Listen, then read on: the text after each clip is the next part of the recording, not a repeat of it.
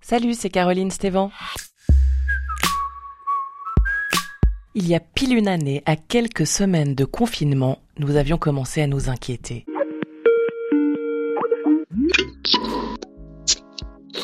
17, 18, 19, 20, 21... On en est à 21.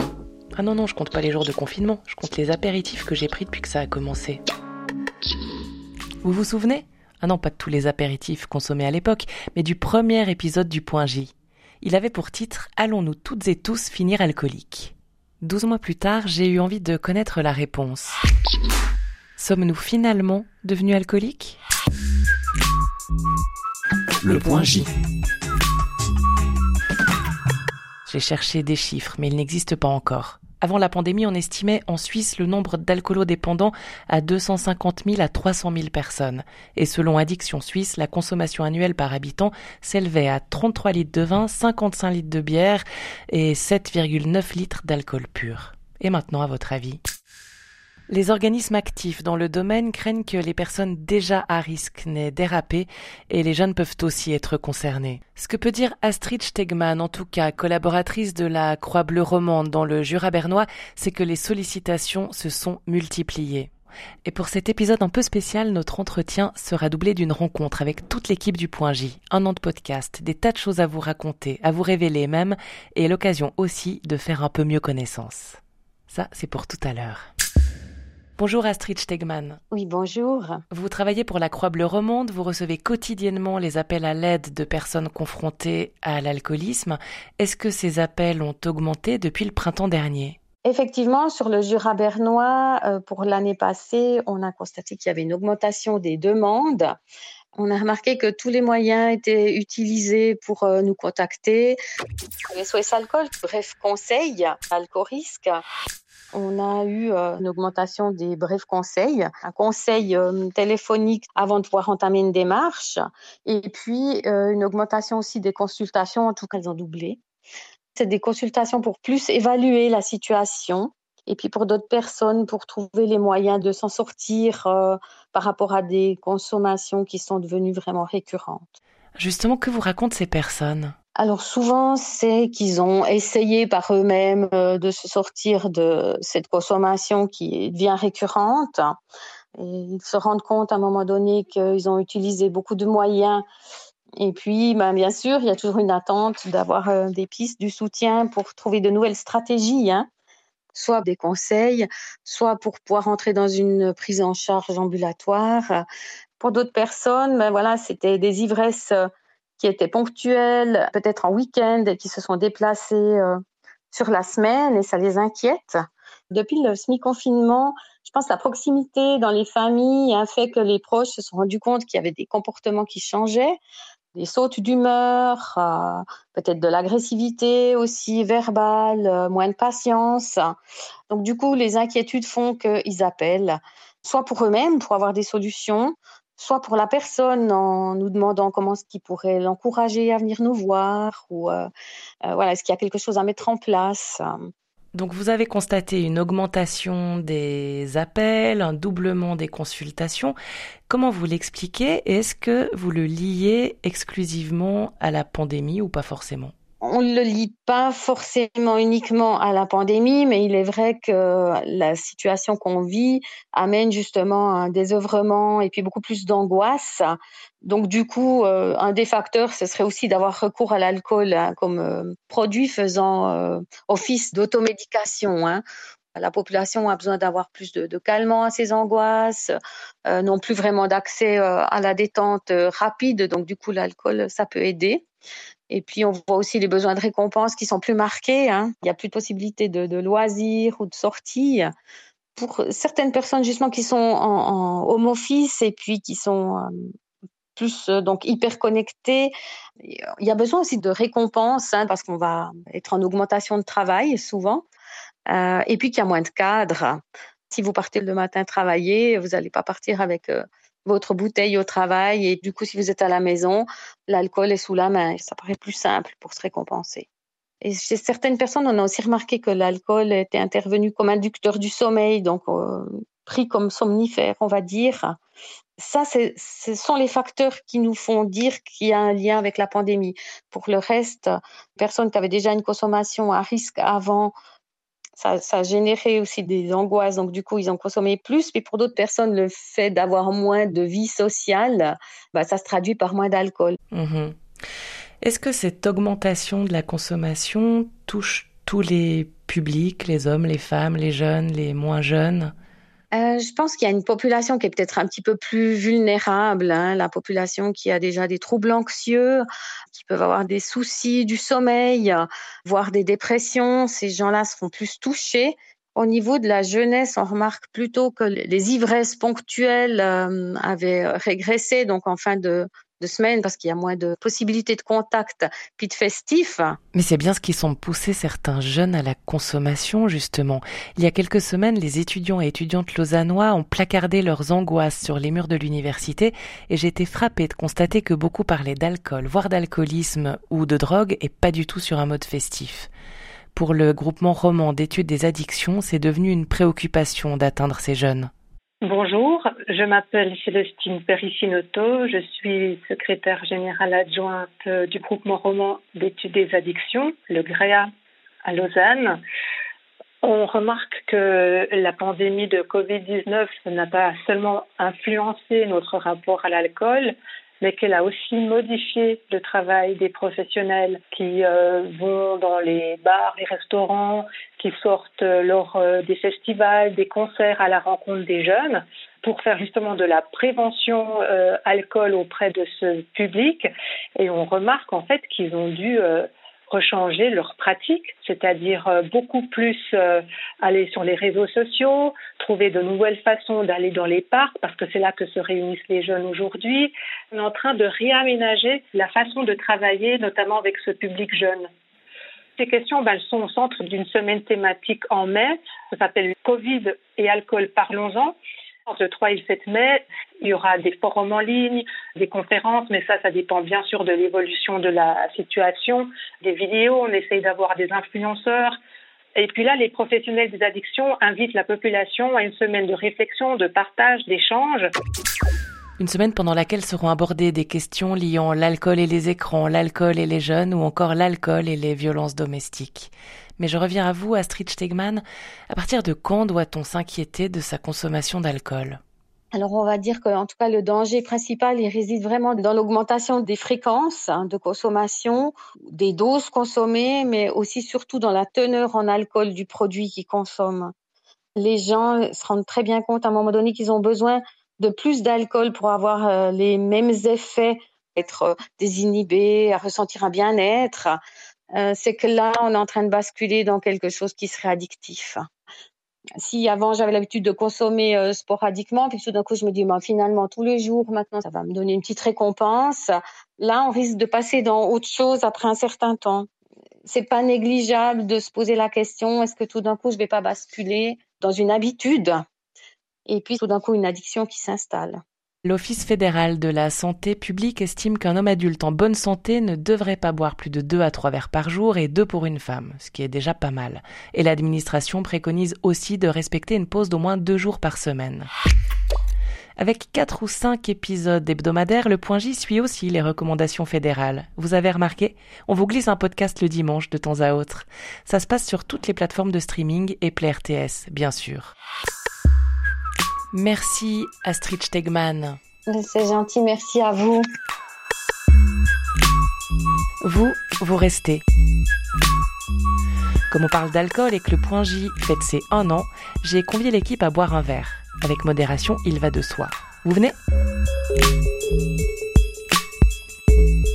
Salut tout le monde Hello Hello alors il y a autour de cette table une très grande table, hein, je vous rassure, les distances sociales sont bien respectées.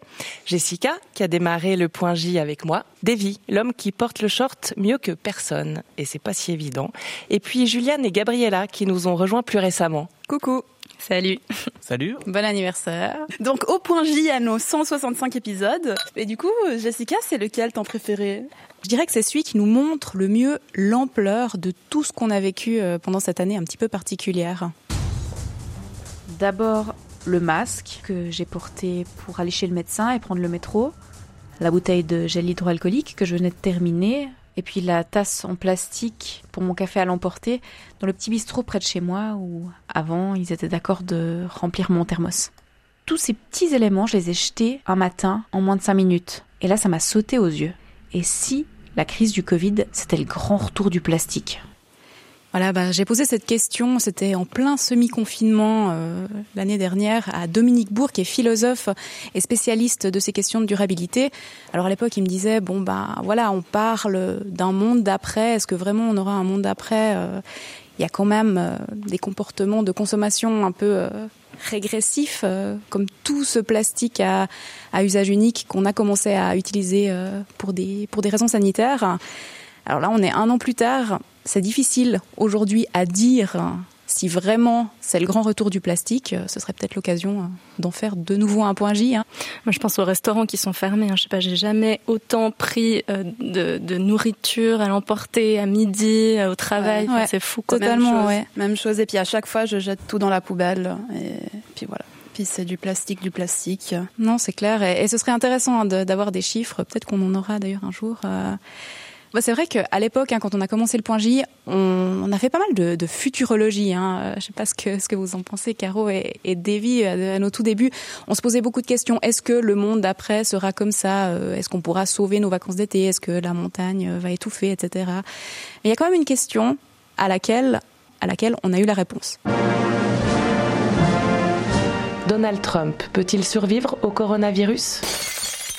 Bon, en parlant de futurologie, maintenant que je sais tirer les cartes, on pourra peut-être refaire des épisodes sur le futur euh, dans le point J.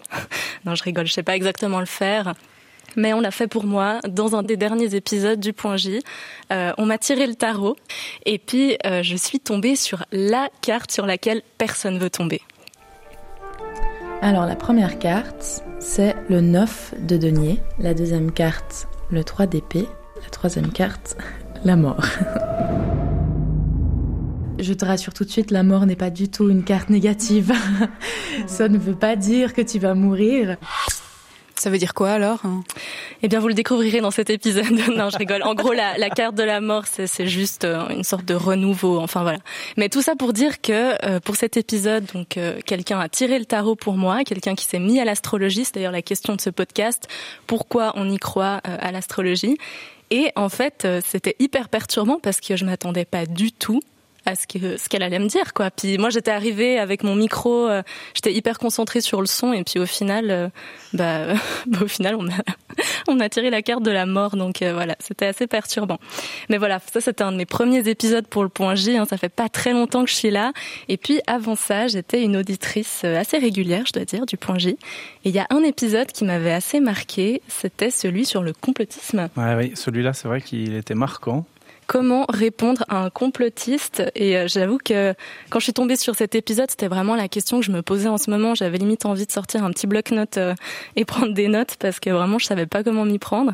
Davy, je sais pas toi qui as fait l'épisode, est-ce que tu sais répondre à un complotiste Écoute, euh, oui, puisque j'ai eu donc l'occasion d'échanger avec Thomas Huchon, qui est journaliste et réalisateur, qui est spécialiste des fake news et autres théories du complot, qui a réalisé d'ailleurs un super documentaire sur le sujet, je me suis moi-même posé la question parce que dans mon entourage, euh, avec le confinement, le Covid, euh, la première, la deuxième vague, euh, il commençait à y avoir des discours un peu étranges qui émergeaient dans les apéros, les skypéros et autres soirées. Et en fait, le, la réponse, elle est simple. en fait, on répond pas à un complotiste.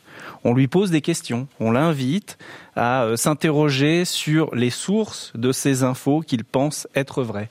Et euh, comme euh, on en a parlé plusieurs fois d'ailleurs des, des, complotistes, moi je voulais revenir sur un passage de l'interview justement avec Thomas Huchon qui n'a pas été diffusé dans l'épisode. C'est comment on vit la déferlante de haine qui suit justement la publication d'un sujet qui tend à démonter une théorie complotiste. Comment on le vit quand on est journaliste? Moi, ça fait 5-6 ans que je vis ça de manière quotidienne, de manière permanente. J'ai déjà fait un burn-out à cause de tout ça, j'ai déjà fait une dépression à cause de tout ça et tout. Et moi, je me suis enfermé, en fait, j'ai complètement planté un sujet. Et mes rédacteurs chefs m'ont dit, mais attends, qu'est-ce qui se passe? Ça va pas, là T'es complètement passé à l'as, quoi. Et je dis ouais, mais en fait, ça fait trois semaines que je me fais traiter de youpin par tout Internet. Je vous en ai pas parlé. Euh, je suis comme un zombie. Euh, je, je comprends pas ce qui m'arrive. Enfin voilà. Parce que pour le coup, quand c'est dur et quand on le vit pas bien, il faut faire attention. On a vraiment tendance à se renfermer, à faire comme si tout ça n'existait pas, à faire comme si tout ça n'avait pas d'importance ni d'impact sur nous. Mais c'est pas vrai. En fait, on n'est jamais préparé à ça et on peut pas se préparer à l'impact émotionnel que va avoir sur nous l'expression de la haine, l'expression du refus, de l'intelligence. Je dis pas ça parce que je pense que je suis plus intelligent que les autres, c'est pas du tout ça. Hein. C'est euh, simplement, euh, moi j'ai l'impression d'être bête. C'est pour ça que peut-être je dis moins de conneries. C'est parce que je je fais très attention à ce que je dis. Et même si nous, au point J, on fait très attention à ce qu'on dit, si un jour on a un souci de cet ordre-là, eh ben Thomas Huchon m'a dit vous pouvez filer mon numéro à toutes vos collègues, elles peuvent m'appeler quand elles veulent. Donc voilà. ça c'est sympa. Merci. Et à part ça, euh, quand je t'écoute euh, parler de cette montée de haine pendant le confinement, et puis, puis, puis voilà, euh, le fait de rester chez soi, puis il y, a ces, il y en a qui ont vraiment un peu pété un câble hein, en mode complotisme, bah, ça me fait penser que moi, j'ai aussi quasiment pété un câble. Parce qu'en fait, j'ai ressenti un truc hyper, assez fou pendant, pendant le confinement. C'était la, la fin de la peau. Vous savez, la, donc la F-A-I-M. la, la, la, fin de la peau. Donc vraiment, ce besoin, en fait, euh, fondamental de se faire des câlins, de prendre les gens dans les bras. Et puis, du coup, je me suis vraiment demandé à un moment si j'allais, enfin, pas que moi, hein, mais tout le monde, comment on allait vivre ou, survivre sans contact physique. Euh, parce qu'en fait, le contact de peau à peau libère tout un tas d'hormones du bien-être.